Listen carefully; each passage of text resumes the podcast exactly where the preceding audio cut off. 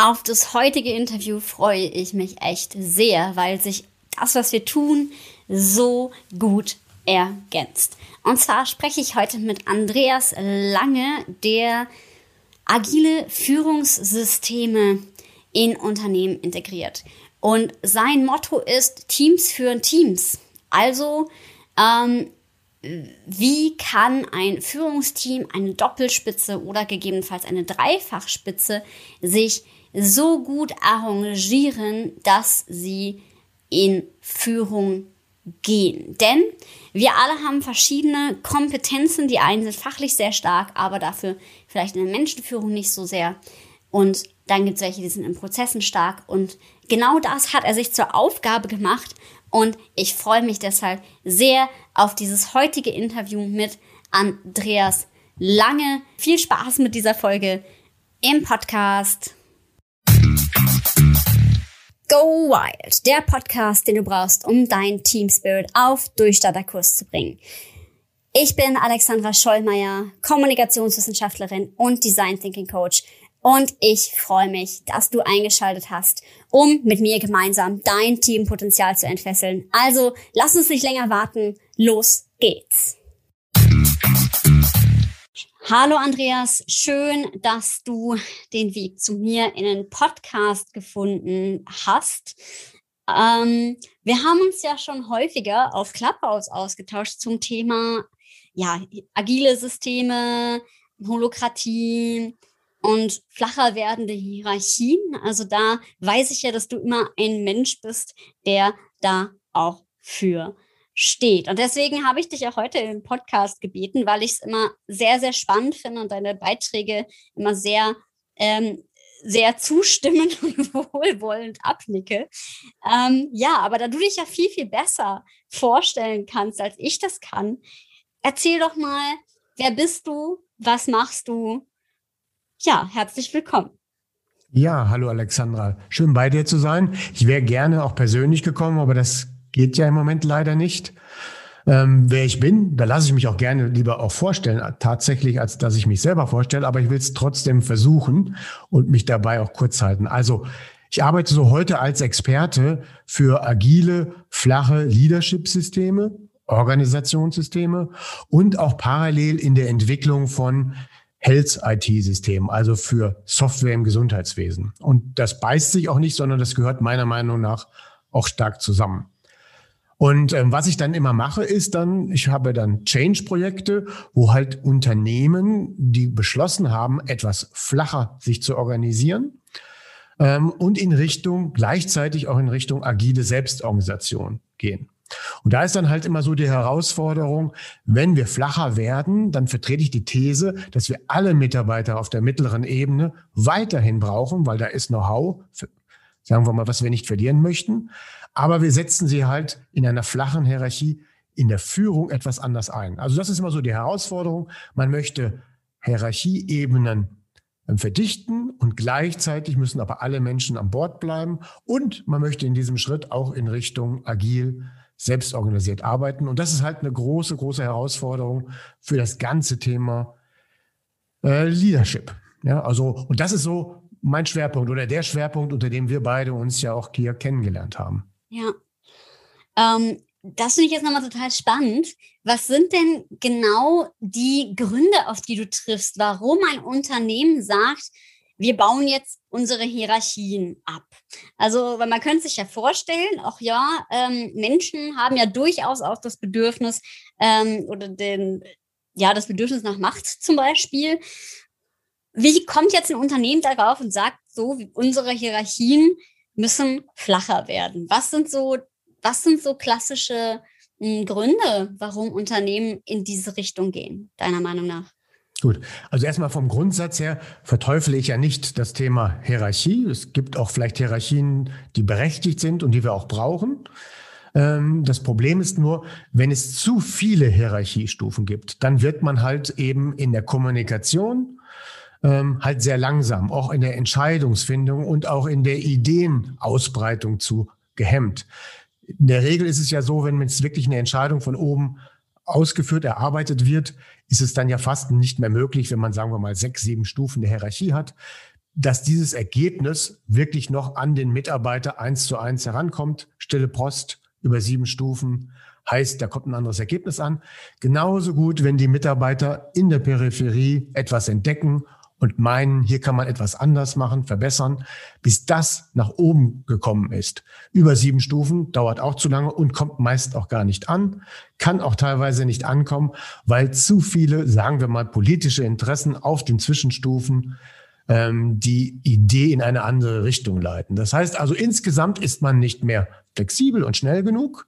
Und deswegen wünscht man sich eben agile Verfahren, obwohl agil jetzt nicht automatisch ein Begriff für Schnelligkeit ist, aber man möchte in diese agile Selbstorganisation, weil das eigentlich so das Format ist, wo ich in komplexen Umgebungen äh, besser und effektiver arbeiten kann.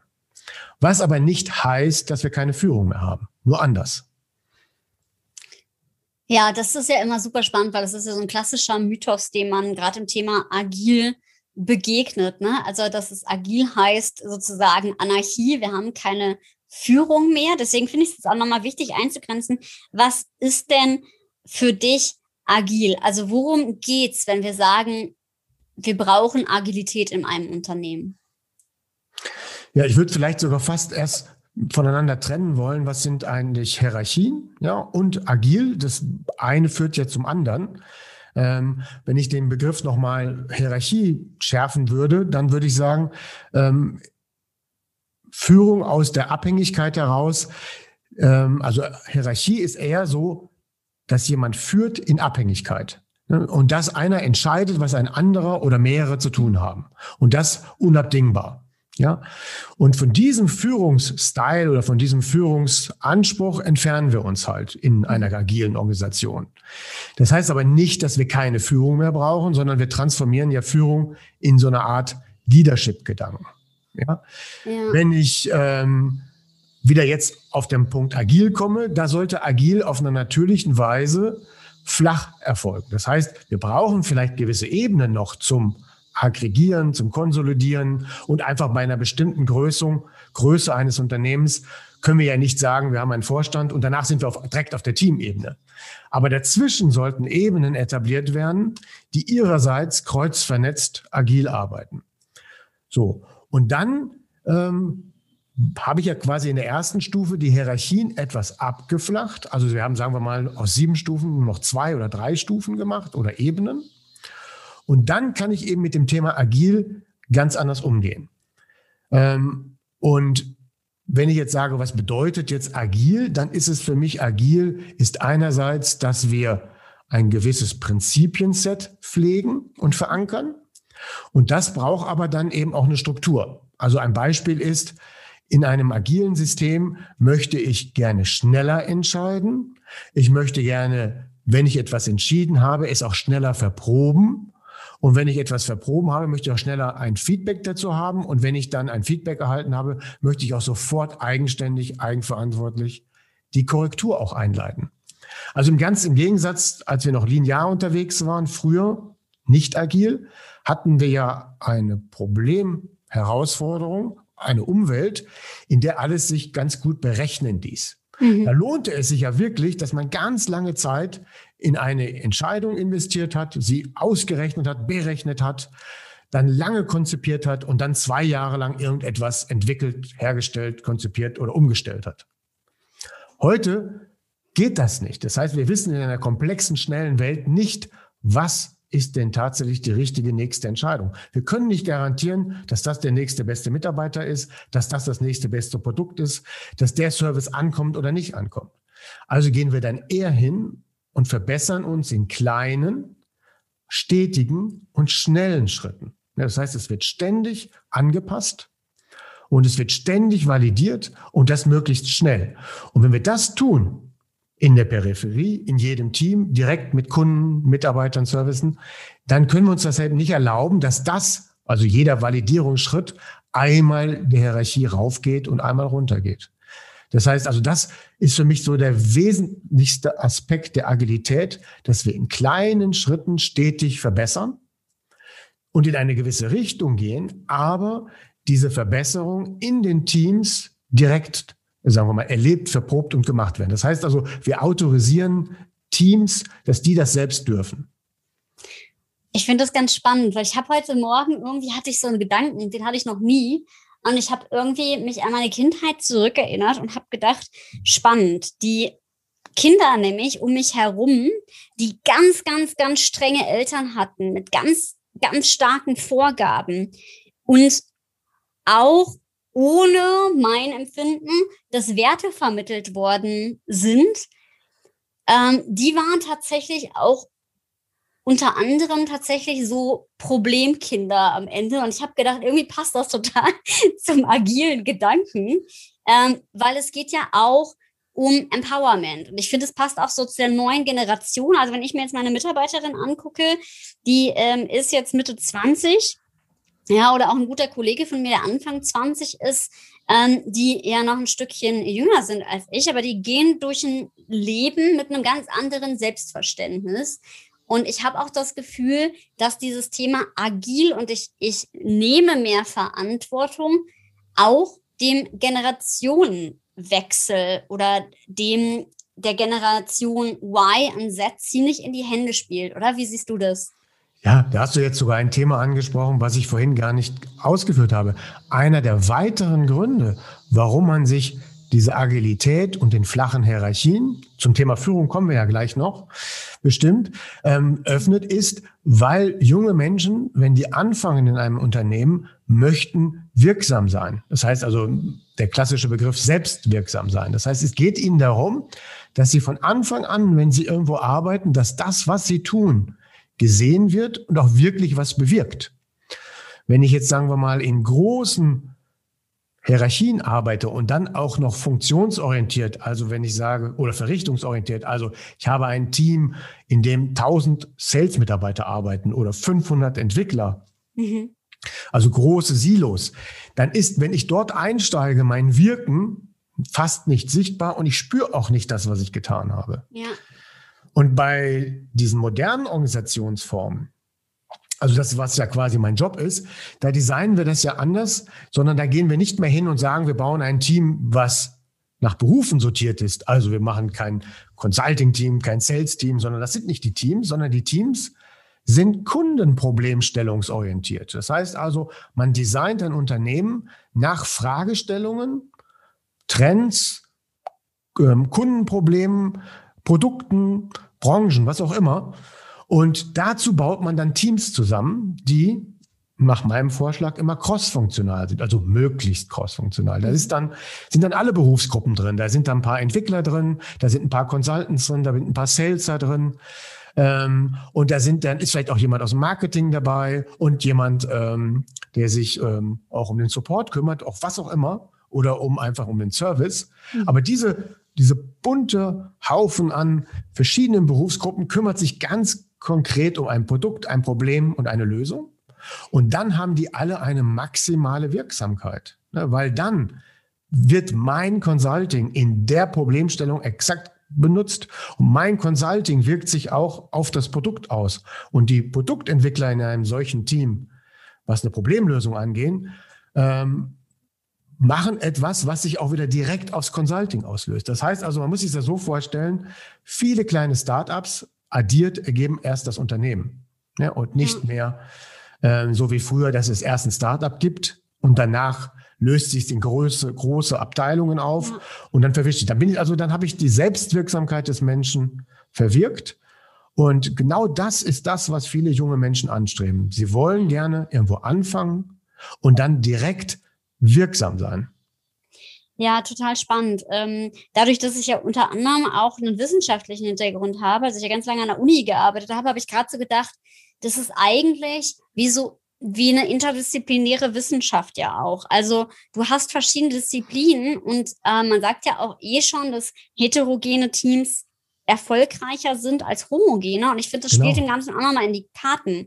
Das ist ja auch beim Design Thinking so. Also ähm, dass man halt genau damit arbeitet, dass möglichst viele verschiedene Betrachtungsweisen zusammenkommen, um eben aus dieser Betrachtungsweise dann das zu machen, was im Prinzip ähm, allen dient. Also die größtmögliche Vorwärtsbewegung auch zu haben und das größtmögliche ähm, Understanding auch einer anderen Perspektive zu haben. Und das finde ich auch nochmal ganz spannend, weil diese verschiedenen Disziplinen führen ja auch durchaus dazu, dass es lebendiger wird. Ja, und, und vielleicht auch, es gibt ja dieses Thema Gruppendenken, ähm, dass man, also das Phänomen des Gruppen, die eben zugleich sind, auch teilweise dazu tendieren, naja, sich gemeinschaftlich einem Fehler zu verschwören, also gerade auch wenn steile Hierarchien zum Beispiel da sind, dass obwohl es vielleicht bei den leiseren schon ähm, ja ähm, im Hintergrund irgendwie knistert und sie wissen, vielleicht ist es nicht beste, die beste Entscheidung, werden manchmal ähm, Fehlentscheidungen getroffen, weil dieses ja aufgrund der Harmonie und keiner möchte sich eben gegen diese Harmonie stellen, und ähm, das finde ich auch nochmal spannend, weil ich glaube, dass es auch ähm, dem Interdisziplinären echt in die Karten spielt. Es ist aber meine Frage dazu, wenn ich mir jetzt, ähm, da hatten wir vorhin auch schon mal kurz gesprochen drüber, aber wenn ich mir jetzt zum Beispiel ein System vorstelle wie ein Krankenhaus, ähm, oder halt eben auch wirklich vielleicht ähm, eine Universität, also eine, eine wirklich traditionelle Organisation, wo es eben unterschiedliche Bereiche äh, gibt da kann ich ja nicht so richtig crossfunktional arbeiten oder doch? Fragezeichen? Ja, genau. genau. Also komme ich jetzt gerne nochmal darauf hin. Ich würde noch, noch was sagen, weil so crossfunktional, Diversity, ist es ja alles so ein Thema. Wir wissen alle, dass umso bunter die Gruppe ist, umso besseren Entscheidungen kommt man in der komplexen Welt. Das ist, mhm. sagen wir mal, allgemein ja akzeptiert. Äh, und von dort aus kann ich natürlich jetzt in zwei Richtungen denken. Wie führe ich das denn jetzt? Und ähm, wo geht das? Ne? Also wo kann ich dieses Führungskonzept ansetzen? Wenn ich jetzt wirklich einen bunten, crossfunktionalen Haufen habe, dann ist ja jede Berufsgruppe für sich da drin und dann erledigt sich auch teilweise das Führen. Ja, das heißt also, es ist ja ein Unterschied, ob ich zehn Consultants führe oder zehn Vertriebsmitarbeiter oder zehn Supportmitarbeiter führe. Mhm. Dann habe ich dann vielleicht vermeintlich den besten Supportarbeiter gewählt, der dann plötzlich dieses Team führt. Und da kennen wir ja alle das Problem. Dann war er vorher der beste Support-Mitarbeiter, aber er ist nicht unbedingt der beste People-Manager. Mhm. Und dann kommt sein, seine gute Support-Fähigkeit zu kurz und er verliert sie dann im Führen. Mhm. Wenn ich aber ein cross-funktionales Team habe, dann kann ich gar nicht den Besten nominieren für die Teamführung. Also ich bin auch weiter dafür, dass ein crossfunktionales Team eine Führung braucht, weil es braucht ja eine gemeinsame Ausrichtung und ähm, ein Weg, wo es hingeht. Und das muss ja jemand moderieren und organisieren. Mhm. Ähm, aber es muss nicht mehr, oder wer kann es denn jetzt sein, wenn ich da wirklich fünf Berufsgruppen drin habe? Ist es dann eine Berufsgruppe, die dafür spricht? Geht nicht mehr. Das heißt, in dem Moment, wo ich fünf Berufsgruppen in einem Team habe, ergibt sich die informelle Führung ja fast von alleine weil die unterschiedlichen Fähigkeiten, die man ins Team bringt, führen sich von selbst, weil es gibt ja nun mal nur zwei, drei je Thema, die das Thema voran, also die entweder entwickeln, supporten, Sales machen. Das heißt, in dem Moment wird der Führungsanspruch ein ganz anderer. Dann ist es wirklich nur noch die Führung, dass das ganze Team heterogen, crossfunktional, Diversity in eine Richtung laufen. Also brauchen wir da jemanden mit einer strategischen Leadership-Fähigkeit. So. Und der muss, und der kann auch nicht mehr der Beste in all den Disziplinen sein. Das heißt also, damit verändert sich Führung automatisch. Äh, und wenn wir dann dieses Team haben und sagen, okay, wenn wir jemand haben, der das strategisch ausrichtet, das Team, brauchen wir noch jemand, der auf die Prozesse achtet. Ne, wir haben vorhin mhm. auch drüber gesprochen. In einem Team wird ja auch manchmal Scrum. Es gibt ja Scrum eben für Entwicklung. Es gibt auch Scrum für andere Bereiche. Es gibt aber auch andere agile Methoden außerhalb von Scrum, die mhm. aber auch ähnlich funktionieren. Ähm, auch für, für Sales-Teams etc., wo man dann sagt, ja, da muss jemand auch auf den Prozess achten. Mhm. Und dann gesellt sich dann schon für mich die zweite Führungsrolle dazu. Ja. Jemand, der die Ausrichtung macht und jemand, der sich um den Prozess kümmert. Und dann könnte man noch jemand hinzunehmen, der dann sagt, ich leite das operativ. Also ich gucke inhaltlich drauf. Machen wir eigentlich im Tagesgeschäft das Richtige? Mhm. So, und dann habe ich dieses Team, ein Führungsteam, da gibt es Zweiermodelle, Dreiermodelle, Vierermodelle, je nachdem, welche Methode man ansetzt. Mhm. Aber dieses Team führt dieses crossfunktionale Team. Wobei auch dieses Team teilweise auch mitarbeiten. Aber das, die Ebene ist nicht mehr so stark. Ne? Das heißt also, jemand, der so ein crossfunktionales Team führt, führt sich nicht als hierarchischer Patriarch auf, mhm. sondern hilft das Team entweder in der Persönlichkeitsentwicklung, in der Strategie, im operativen Alltag oder im Prozess. Das heißt, es ist eigentlich eine Hilfestellung. Mhm. Und die anderen arbeiten an dem Thema. Und dadurch ergibt sich ein anderes Selbstverständnis zwischen Führung, Leadership, die ich immer noch brauche, damit so ein Team funktioniert. Und jetzt, wenn man dieses Modell im Kopf hat, dass man sagt, man hat zwei, drei oder vier Personen, die ein Team führen mit unterschiedlichen Führungsschwerpunkten, wenn man es mal so ausdrücken darf. Und jetzt adaptieren wir das aufs Gesundheits- oder Sozialwesen. Ja, das ist ja die Herausforderung, ähm, die auch bei dir, glaube ich, ähm, eine große ist, wo ich dann eben sage, wie crossfunktional kann ein Team sein? Nehme ich jetzt ein Beispiel, ein Krankenhaus, da habe ich eine Station, wo es einen Oberarzt gibt, einen Stationsarzt, wo es eine, eine, Stationsschwester gibt, wo es stationäre Hilfskräfte gibt. Das sind eigentlich schon vier, fünf Berufsgruppen. Ja. Die zusammenkommen. So. Und die können im Prinzip sich ja auch in einer solchen Form organisieren.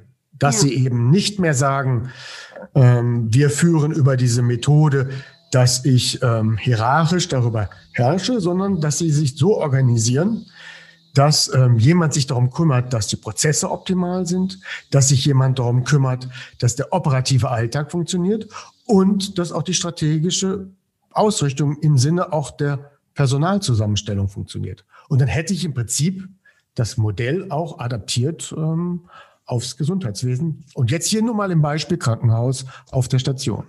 Ja, genau. Also ich finde auch, ähm, ich arbeite persönlich auch immer häufig mit der Pluralität, die schon im Team ist. Da hat man ja auch schon viel ähm, in den Rollen, ne? also auch wenn es kein crossfunktionales Team ist. Und das finde ich auch immer ganz spannend, weil ähm, was ich gerade aus dem klinischen Bereich halt eben auch kenne, ähm, ist dann wirklich, dass sich da teilweise auch so Kompetenzteams rausbilden. Also das ist sozusagen ähm, dieses, hey, wir wollen Verantwortung mit übernehmen und das ist dann natürlich super.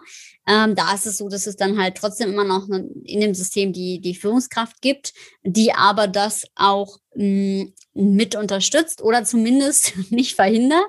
Ähm, ja, so dass es dann auch, äh, dass es dann auch so Selbstorganisationstendenzen geben kann oder zumindest halt eben die Entfaltung halt eben auch, die dahinter steht. Ja? Also dass die, die Mitarbeitenden ähm, sich dort einfach mehr ermöglichen und ihre Arbeitswelt sozusagen selbst ein Stück mitgestalten.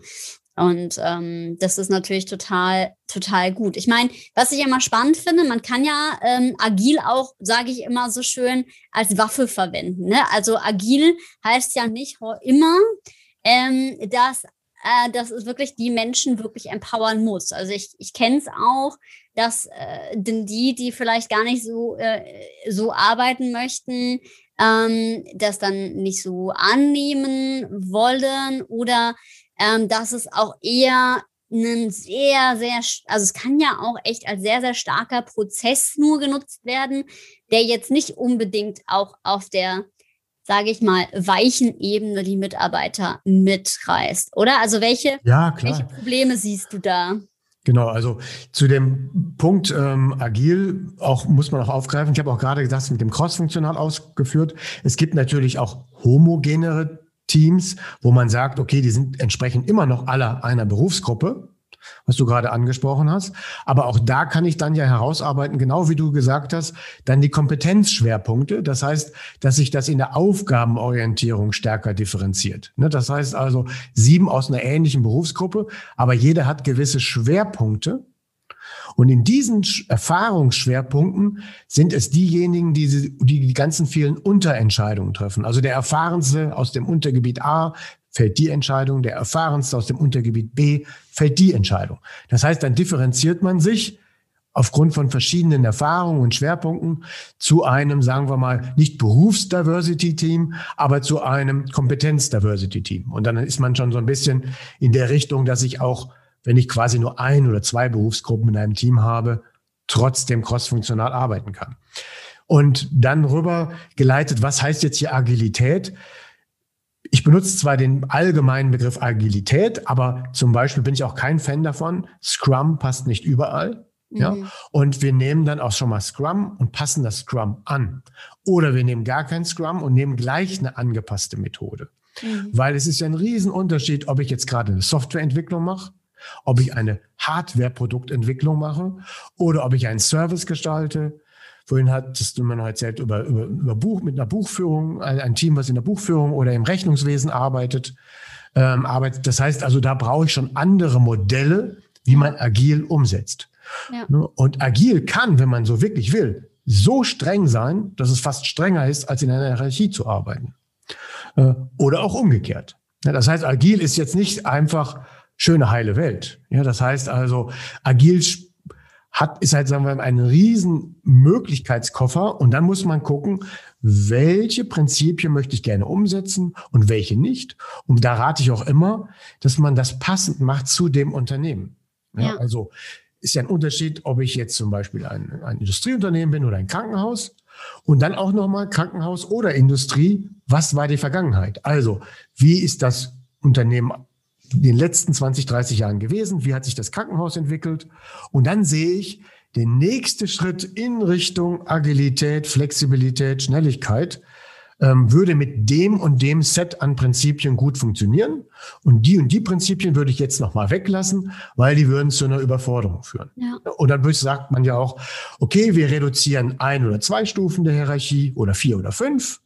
Äh, und welche Methoden wenden wir an in dem Team? Das heißt also, wenn ein Team jetzt eine kreative Lösung bauen soll, kann es dann ja wieder zu Design Thinking mhm. oder anderen Methoden greifen.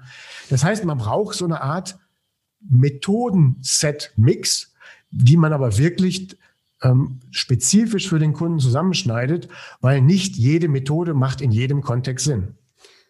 Ja, total. Da gehe ich ganz äh, mit dir. Also ich ähm, habe auch einen guten Kollegen, der ähm, bei sich und Unternehmen mit anderen, ähm, es ist ein aus, sozusagen so ein ausgegründetes Startup aus dem Konzern und die haben quasi auch wirklich so eine Misch, äh, Mischung aus ähm, Scrum, Design Thinking und Kanban war es, glaube ich, zusammengesetzt und das dann halt wirklich zu einem für sich sinnvollen Konstrukt gebaut. Und ähm, das finde ich auch immer wichtig. Also wirklich zu gucken, was brauche ich denn von dem und halt eben auch mh, hm, das nicht so stark überzustülpen. Was ich aber nochmal eine spannende Frage finde, äh, ist so das Thema, also es gibt ja auch Menschen, ja, die finden das ja super, dass sie, ähm, wenn wir jetzt mal das Thema Führung uns angucken, ähm, sagen, ey, ja, ich bin jetzt hier der, der oberste Chef und das befriedigt ja auch so ein gewisses Machtbedürfnis. Ähm, was denkst du, also A, ist es sozusagen in agilen Strukturen eigentlich nicht mehr gewünscht oder gibt es einen Weg zu sagen, hey ja, ähm, ich kann mir das Bedürfnis, sage ich mal, nach ähm, einer starken Führung ähm, oder ein starkes Vorbild zu sehen, auch anders erfüllen. Ja, jetzt ist natürlich so, wenn man sagt Macht, also wenn jemand das Machtstreben oder ein starkes Machtstreben hat, des Selbstzweckes wegen, dann ist er eigentlich natürlich störend in fast in jedem System, ne? weil dann Macht ja nicht unbedingt zu guten Entscheidungen führt mhm. und Macht im Sinne von komplexen Problemen noch zu größeren schlechten Entscheidungen führt. Das heißt, in der komplexen Umgebung wissen wir, dass nur ein Kollektiv oder die Intelligenz der Masse dazu führt, dass man den richtigen Weg geht. Und wenn einer da Macht, Streben nach vorne holt, dann dann, dann schöpft man ja gar nicht das, das kollektive, die kollektive die Intelligenz, sagen wir mal so. Mhm. So, das heißt also, haben wir schon ein Problem. Aber wenn ich jetzt sage, wenn man aber wieder Macht und Wirksamkeit nah beieinander legt, ne, dann trifft es sich häufiger, weil viele Leute geht es gar nicht um Macht, sondern sie geht es darum, dass sie wirksam sein können. Mhm. Und dann streben sie nur nach Macht, damit sie endlich mal wirksam sein können. Also ich mhm. möchte in einem Team arbeiten, wo ich, wie wir die Kunden bedienen, mitgestalten kann, wie ich ähm, das Produkt baue, mitgestalten kann. Ja. In starken Hierarchien, in großen Silo-Teams kann ich das nicht. In flacheren, ähm, problemorientierten, branchenorientierten, produktorientierten Teams, die so besetzt sind, wie wir es gerade beschrieben haben, mhm.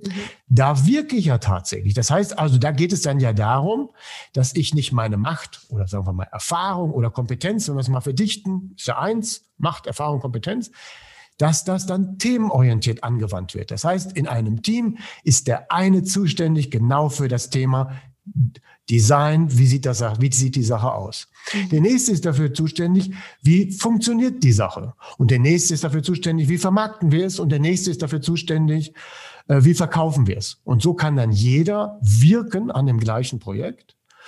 Und da darf er dann auch sein Machtstreben und sein Durchsetzungsvermögen erproben. Mhm. Weil es gibt ja dann im Team niemand anderes, der auch für das Thema Marketing, Sales oder was auch immer steht. Mhm. Und dann mhm. muss er auch mit seinem vollen Kompetenz, Anspruch dadurch und sagen, ich stehe dafür, dass es so aussieht, weil nur so werden wir erfolgreich. Dann dealt man das ja im Team.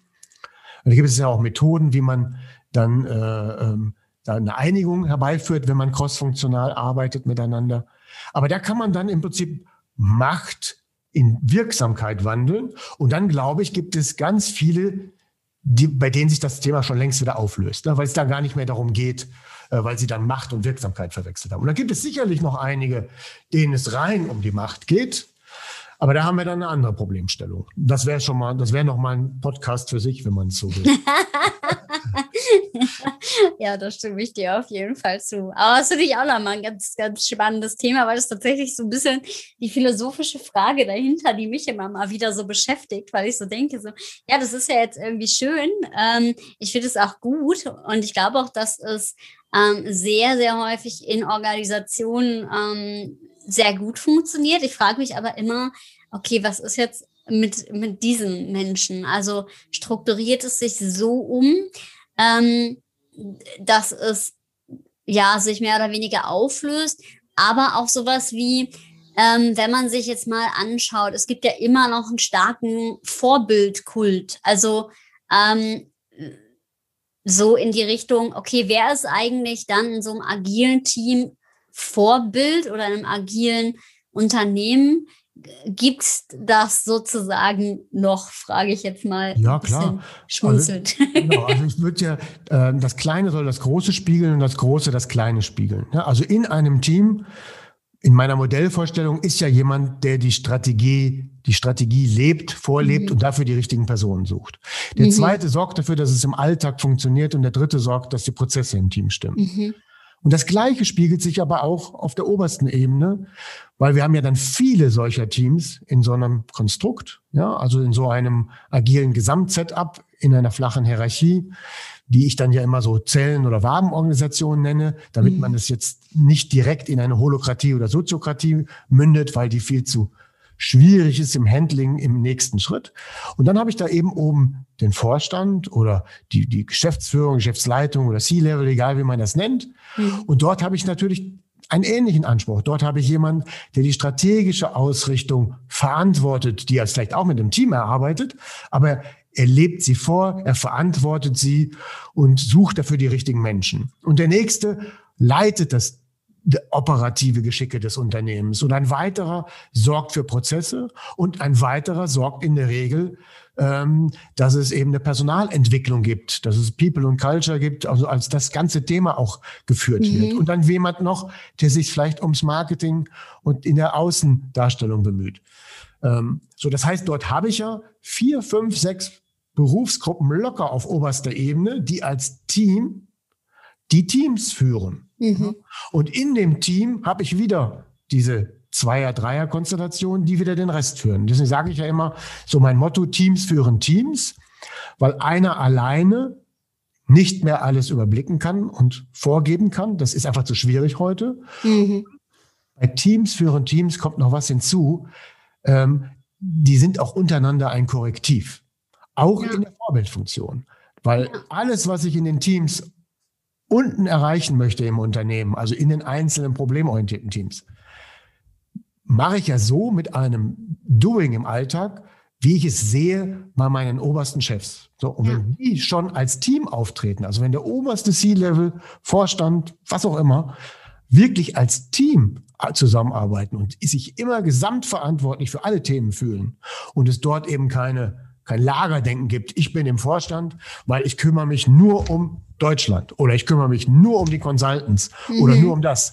Ne, davon halte ich ja nichts, sondern dass die eben wirklich auch nach dem Modell arbeiten, was ich gerade gesagt habe, in dieser Aufteilung. Dann habe ich ein cross-funktionales Führungsteam, keine Klientelwirtschaft oder keine Vertretung von Silos. Und genau das, was die da vorleben und spiegeln, das finden wir dann auch in den einzelnen Teams. Ne? Ein Vorstandsteam fühlt sich genauso wie ein Team. Ja. Was ich auch spannend finde, was du jetzt nochmal betont hast, wo ich so gerade dachte, ah, das ist sehr spannend, weil wenn ich auch die Führung gliedere, ähm, dann habe ich ja im besten Fall auch eine sehr, sehr stärkenorientierte Geschichte, weil vielleicht ist nicht jeder, der Menschen gut führen kann, unbedingt auch immer der optimale Stratege, ja, und diesen Konflikt, okay, ja. häufig wird ja der, der fachlich sehr gut ist, dann in die Führung gebracht, der ist aber vielleicht nicht auf der zwischenmenschlichen Ebene so super. Und das ist ja, hat ja auch nochmal was damit zu tun, dass jemand, der auch, sage ich mal, richtig in seiner Stärke agieren kann, weil ich ja vorhin nach dem Vorbild gefragt habe, auch nochmal ein ganz anderes Vorbild sein kann. Genau, und das, das ist dann ja auch eben, weil wir wissen ja alle, das, das hatte ich ja vorhin schon mal auch so ähnlich gesagt, dass man eben, man kann ja nicht gleichzeitig der beste Personal- oder Menschenentwickler, Stratege, operativer Leiter und auch noch sich um die Prozesse auch noch kümmern. Das heißt, kein Chef, Vorstand, Geschäftsführer der Welt kann alle drei Themen rund um die Uhr auf so einem hohen Niveau bespaßen. Und jeder hat natürlich auch gewisse Vorlieben. Und wenn man sich dann als Team aufstellt in der Führung, wo man sagt, komm, du machst die Strategie, du machst Personal, dann äh, aber, aber eben als Team. Das heißt also nicht, dass der, man dann sagt, der eine kümmert sich ja nicht, nicht ums Personal und dem anderen ist auch die Strategie egal, sondern es geht nur darum, jeder hat ein Schwerpunktthema, mhm. aber sie entscheiden die Dinge zusammen und integrieren auch ihre, ihre Bedenken bei einer Entscheidung in die Entscheidung. Also wenn ich etwas aus Personalwesen entscheide, integriere ich auch die Aspekte der Strategie, äh, des Marketings etc. Und wenn ich etwas aus der rein strategischen Seite betrachte, nehme ich Rücksicht auf das Personal, das, was ich noch brauche, auf das Marketing etc. Das heißt also, die verstehen sich wirklich als Team und arbeiten quasi auf der obersten Ebene genauso zusammen, wie sie es von einem Team auf der Arbeitsebene erwarten und umgekehrt. Deswegen sage ich immer, Vorbild geht in beide Richtungen.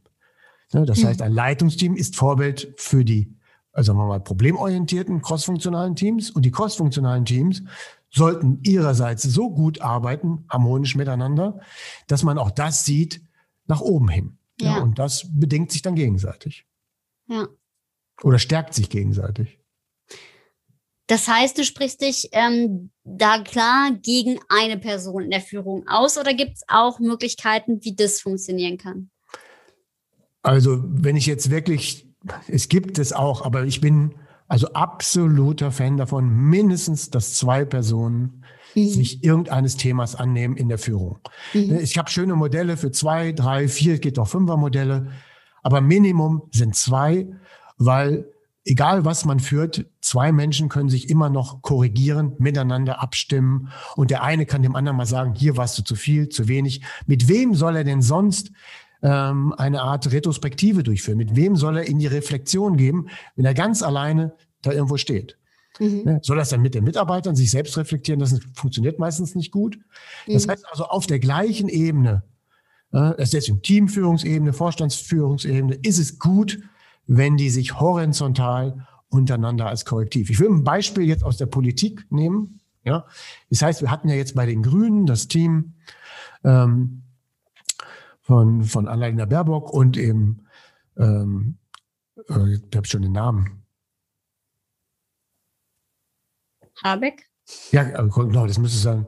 Aber das habe ich jetzt ein bisschen vergeigt. Aber ähm, vielleicht dann nochmal, also in dem, äh, also bei dem obersten, also bei dem, bei dem Team der Grünen mit Habeck und Baerbaum war es ja so, dass die wirklich zusammen ein optimales Team ergaben. So. Und es ist eigentlich schon fast schade, dass sie sich am Ende entscheiden mussten, wer ist der höhere oder wer ist der führende, wer ist der Kanzlerkandidat. Das stimmt. Ja? So. Es wäre garantiert für die Sache selbst ohne dass ich jetzt sage, ich bin jetzt für irgendeine Partei, wäre es für die Sache selbst besser gewesen, wenn sie ähm, hier das zusammen hätten machen dürfen, weil sie, glaube ich, ein gutes Team waren, was sich gegenseitig bestärkt und korrigiert hat. Und jetzt, weil wir aber, und jetzt kommen wir genau auf das Thema System, und weil wir hier ein System haben, was aber will, dass es einer macht, mussten sie sich dafür etwas entscheiden, was die Sache aber nicht besser macht. Meiner Meinung nach. Und genauso ist es auch in meinem Unternehmen. Deswegen etabliere ich, das ist ja meine Aufgabe, ich baue ja eben Systeme, also Organisationssysteme. Und da sage ich, ich implementiere das so, dass auf der Teamebene es mindestens immer zwei, drei oder vier gibt und eben auf der Vorstands- oder C-Level-Ebene eben auch Mindest, eine Mindestbesetzung gibt an horizontalen Führungskräften, damit sie sich untereinander stärken, korrigieren äh, und auch aneinander, voneinander lernen können. Ganz, ganz spannend. Ja, super, super ähm, interessant auch ähm, diese, diese Idee ja, der, der aufgeteilten Spitze. Also finde ich, finde ich total interessant oder finde ich auch total spannend, sich da nochmal mehr reinzudenken und gerade halt auch eben dieses vernetzte Denken noch viel, viel mehr zu fördern. Ich glaube auch, dass das viel zu wenig gemacht wird. Ähm, und ja, ähm, was ich jetzt noch ganz spannend finde, ich weiß ja, du bist auch im Team. Finde ich das nochmal ganz spannend. Wie setzt ihr das selber um? Also wie agiert ihr untereinander, ähm, dass ihr euch ja ergänzt und eben auch in einer gewissen Selbstorganisation zusammenarbeitet? Wie, wie, wie läuft das ab? Das finde ich jetzt nochmal spannend. Also ich habe jetzt immer in meinen eigenen Unternehmen das das Thema Führung noch stärker selbst organisiert. Das heißt also, dass wir diesen Führungsanspruch sehr stark runtergefahren haben und extrem auf Eigenverantwortung gesetzt haben. Mhm. Ähm, mit so einer Idee, dass jeder für sich seine Aufgabenbereiche hat und mhm. er immer ohne einen anderen täglich alles entscheiden kann. Und wenn er ein anderer nicht greifbar ist oder ich nicht greifbar bin, können alle Entscheidungen selbst gefällt werden. Wenn dabei mal eine schlechte Entscheidung ist, können wir das, reflektieren wir das später, war es gut oder schlecht. Mhm. Er muss nicht warten und er muss nicht rückfragen. Mhm. Er kann rückfragen, aber nur, wenn er einen erreicht. Wenn er den nicht erreicht, darf er nicht sagen, ich kann nicht entscheiden, weil ich ihn nicht erreicht habe. Oder ich kann nicht entscheiden, weil ich mich nicht rückversichern konnte. Das gibt es nicht, sondern jeder entscheidet für sich selbst, ist für sich selbst verantwortlich. Und damit bremsen wir die Methodik aus. Natürlich darf dann jeder auch mal Fehler machen und davon lernen wir dann untereinander. Aber das Schlimmste ist, man entscheidet nicht nur, weil man auf jemanden wartet. Ja, und das haben wir eben nicht gemacht. In meinem allerersten Unternehmen hatte das dann dazu geführt, dass ich so stark Selbstorganisation eingeführt habe, dass äh, ich am Ende wirklich, ja sagen wir, ich musste in meinem eigenen Unternehmen eigentlich nicht mehr als zwei bis drei Tage am Ende mehr arbeiten. Ja, und ich konnte mich dann tatsächlich parallel weiterer Projekte widmen. Ja. Ich bin dann damals auch parallel in die Verbandsarbeit eingestiegen, habe dann auch für das Gesundheitssystem selber was gemacht. Das heißt, ich war dann es war dann für mich möglich, neben dem eigenen Unternehmen weitere Dinge zu tun. Das finde ich ganz, ganz spannend, weil ich glaube, dass es auch häufig eine Motivation ähm, auch nochmal sein kann. Ne, Gerade dann halt eben ähm, für ja, das Thema Geschäftsführung, äh, wirklich zu sagen, so, ich will mich auch irgendwo noch weiter ähm, verwirklichen oder eben halt auch ähm, ne, dass ich das nicht beißen muss. Also ich glaube, viele, die in Führung sind, haben auch immer dieses Gefühl, sie müssen sich da in Anführungsstrichen aufopfern. Ähm, und dann halt wirklich mal zu sagen, nee, ähm, ich kann mich auch echt äh, ein Stück weit rausziehen, um, so wie du gesagt hast, ne, mich eigenen Projekten nochmal zu widmen oder vielleicht auch dem Thema Familie oder ne, was, was da auch nochmal drin ist. Also ich finde, das hat ja auch nochmal eine ganz, ganz ähm, spannende Komponente. Wobei man sich, finde ich, auch immer noch unterhalten muss, aber das wäre auch wieder noch ein ganz anderer Podcast, ähm, ob es nicht generell theoretisch sinnvoller wäre, ähm, auf ja, die Arbeitszeit so auf 30 Stunden, also sechs Stunden am Tag zu kürzen. Ähm, das finde ich auch mal ein ganz spannendes Gedankenexperiment, aber ich glaube, da sind wir dann wieder bei einem ganz, ganz anderen Thema. Ja, ähm, da gehen wir in Richtung Jura und das ist nochmal ein eigener Diskussionskreis. Genau, genau. ich würde jetzt ganz, ganz gerne ähm, so langsam zum Ende des Interviews kommen. Ähm, und zwar gibt es eine Frage, die stelle ich immer jedem Interviewgast, weil ich finde es immer wichtig, dass man auch nochmal so ein bisschen so eine persönliche Note hat. Ähm, und deswegen möchte ich dich gerne fragen, Andreas, äh, welche wilde Idee hast du, die du für dich und vielleicht auch dein Team gerne noch verwirklichen möchtest in den nächsten ein, zwei, drei, 15, wie auch immer, Jahren. Ja, genau. Also unsere wilde Idee, die vielleicht ja gar nicht mehr so wild ist, ähm, ist dann tatsächlich zu sagen, diese Lean Leadership Modelle und agilen, flachen Organisationsstrukturen, die wir so entwickelt haben und in der Industrie auch einsetzen. Vor allen Dingen auch in der Industrie, die Produkte fürs Gesundheitswesen herstellt. Ja, vor allem. Aber wir im Gesundheitswesen selbst und im Sozialwesen ja noch nicht etabliert haben. Das heißt also, da ist unsere wilde oder abstruse Idee vor ein paar Jahren, wenn ich gesagt habe, ich möchte gerne flache Hierarchien im Gesundheits- und Sozialwesen etablieren. Da haben alle gesagt, du bist wahnsinnig. Ne, das geht nicht. Und da bin ich aber der Meinung, wenn man da stetig dran arbeitet, werden wir es auch dort irgendwann zu einer größeren Selbstverständlichkeit hinbekommen. Also das ist wirklich so eine Art Vision, das, was wir in der Industrie und in, vor allen Dingen in Softwareunternehmen schon etabliert haben, auch im Gesundheitssozialwesen zu etablieren. Ja, also das ist äh, ja für mich eine Herausforderung, Challenge und eigentlich Wunsch und alles zugleich. Also das treibt mich gerade tierisch an super schön. Dann bin ich ganz gespannt, was ihr da erreicht. Also ich ähm, stelle ja auch immer wieder fest, dass es gerade in dem Bereich auch wirklich Tendenzen gibt, also von Mitarbeiterseite selber. Aber man merkt ja irgendwann, wenn so ein ähm, System anfängt, aus sich selbst so ein bisschen zu revolutionieren, dass es wirklich auch in Richtung flachere Hierarchien geht und auch mehr Selbstbestimmung geht. Und ich, äh, ja, wie gesagt, ich habe ja vorhin auch schon gesagt, ich glaube echt, dass es auch eine Sache ist, wo auch einfach die nächsten Generationen mehr hingehen. Und ähm, das ist ja auch total gut. Also dieses Empowerment der, der Einzelnen und damit auch eben andere Organisationsstrukturen. Ähm, ja, ich danke dir total für deine Zeit, Andreas. Es war ein ganz, ganz hoch, hoch, hoch spannendes ähm, Interview und ähm, mir bleibt jetzt eigentlich gerade gar nicht mehr viel zu sagen, weil ich fand es echt extrem spannend und ähm, kann nur sagen, wenn jemand sein Unternehmen auf agil umstellen möchte, ähm, Andreas Lange sollte man auf jeden Fall ähm, in, ähm, zu, zu Rate ziehen. Ja, ähm, gerade halt eben auch, wenn ihr gesagt habt, oh ja, die ähm, Kompetenz, also Teams führen Teams, also mit mehreren Führungspersonen und so, ähm, die Kontaktdaten von dir packen wir natürlich auch in die Show Notes.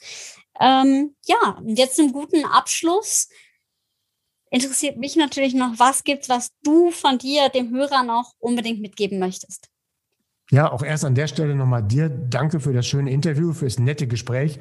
Wenn man so anfängt, könnte ich sagen, wir könnten noch drei Stunden darüber reden, weil so viele Gedanken habe ich noch im Kopf, die ich dir jetzt am liebsten erzählen würde, aber die Zeit reicht jetzt leider nicht und wir haben auch beide gleich einen Termin. Also für mich ist, äh, wenn ich jetzt wirklich sage, was gebe ich mit auf dem Weg, ähm, sind zwei Punkte. Also ich betrachte immer, dass Systeme nicht Methoden. Systeme sind die stärkste Kraft in einer Organisation. Ja, also ganz egal, ob ich jetzt sage, ich habe eine Matrix, Hierarchie oder ich gehe in Richtung Agil, Holokratie, was auch immer oder Wabenorganisation. Systeme sind die stärkste Kraft. Wenn ich etwas verändern will, geht das nur, also wenn ich insgesamt etwas verändern will, geht es nur, wenn ich auch an dem System arbeite. Ja, das heißt, ich kann nicht ja. mich in Kleinigkeiten verstricken, dann wird sich grundsätzlich nichts ändern. Und das Zweite ist, ähm, ganz persönlich ist, das stärkste Gefühl, was einen trägt, ganz egal, ob das privat oder geschäftlich ist, ist das Gefühl der Selbstwirksamkeit. Also wenn wir, in, wir reden ja jetzt quasi über Arbeit und nicht über Familie etc., dann ist es für mich das Gefühl der Selbstwirksamkeit. Wenn ich selbst mein Wirken sehe und erlebe, dann ist das so motivierend und das trägt dann alles, sage ich mal. Deswegen achtet eben darauf, dass ihr euch selbst wirksam spürt, erlebt, verwirklichen könnt und ähm, dann ergibt sich alles von selbst. Sehr, sehr schön. Ja, Selbstwirksamkeit, ein ganz, ganz wichtiges Thema, gerade für die heutige Berufswelt. Ich danke dir viel, vielmals nochmal für deine Worte. Ja, gerne. Und ähm, ja, wenn ihr Andreas kontaktieren möchtet, dann schaut gerne mal in die Show Notes. Da findet ihr die Angaben zu seiner Webseite, LinkedIn und so weiter. Und schaut da gerne mal vorbei. Und ähm, gerne kommen wir auch im Doppelpack, hätte ich jetzt fast gesagt. ich dann auf der Teamebene. Genau. Ähm, ja, und in diesem Sinne, danke und habt noch einen ganz schönen Tag und einen wunderbaren Termin. Ebenso. Vielen Dank. Tschüss. Tschüss. Das war das Interview mit Andreas Lange. Ich hoffe, es hat euch genauso gut gefallen wie mir. Ich finde das Führungskonzept extrem spannend. Ich bin auch gerade derzeit ja selbst, wie erwähnt, in einem Unternehmen unterwegs, wo es eine Doppelspitze gibt und ähm, das funktioniert sehr gut. Und ich finde das auch extrem spannend, wirklich mal ja Konzepte, die man für richtig oder für das Usus gehalten hat, mal auf den Kopf zu stellen und einfach anders zu denken. Deswegen, ich hoffe, die Folge hat dir genauso gut gefallen wie mir. Ähm, ich schätze Andreas sehr für seine Expertise und wenn du sagst, ach ja, ich möchte voll gerne mehr über solche neue Arbeitsweltthemen hören, wie man die Arbeitswelt gut gestalten kann, bis hin zu methodischen Hacks meinerseits, dann hör da total gerne hier immer wieder mal rein und lass uns super gerne eine 5-Sterne-Bewertung auf iTunes da, wenn du es auf iTunes hörst, damit unser Podcast wachsen kann und wir noch mehr wahrgenommen werden und damit auch diese coolen Ideen mehr Reichweite bekommen. Wie immer kannst du dich gerne mit Andreas vernetzen. Seine Kontaktdaten findest du in den Show Notes oder eben auch mit mir, wenn du Fragen hast, Anregungen hast, Ideen zu dem Podcast. Ich freue mich immer, mit dir in Kontakt zu treten. Und ansonsten freue ich mich auf die nächsten Folgen und sage wie immer, sei mutig und hab wilde Ideen. Bis zum nächsten Mal.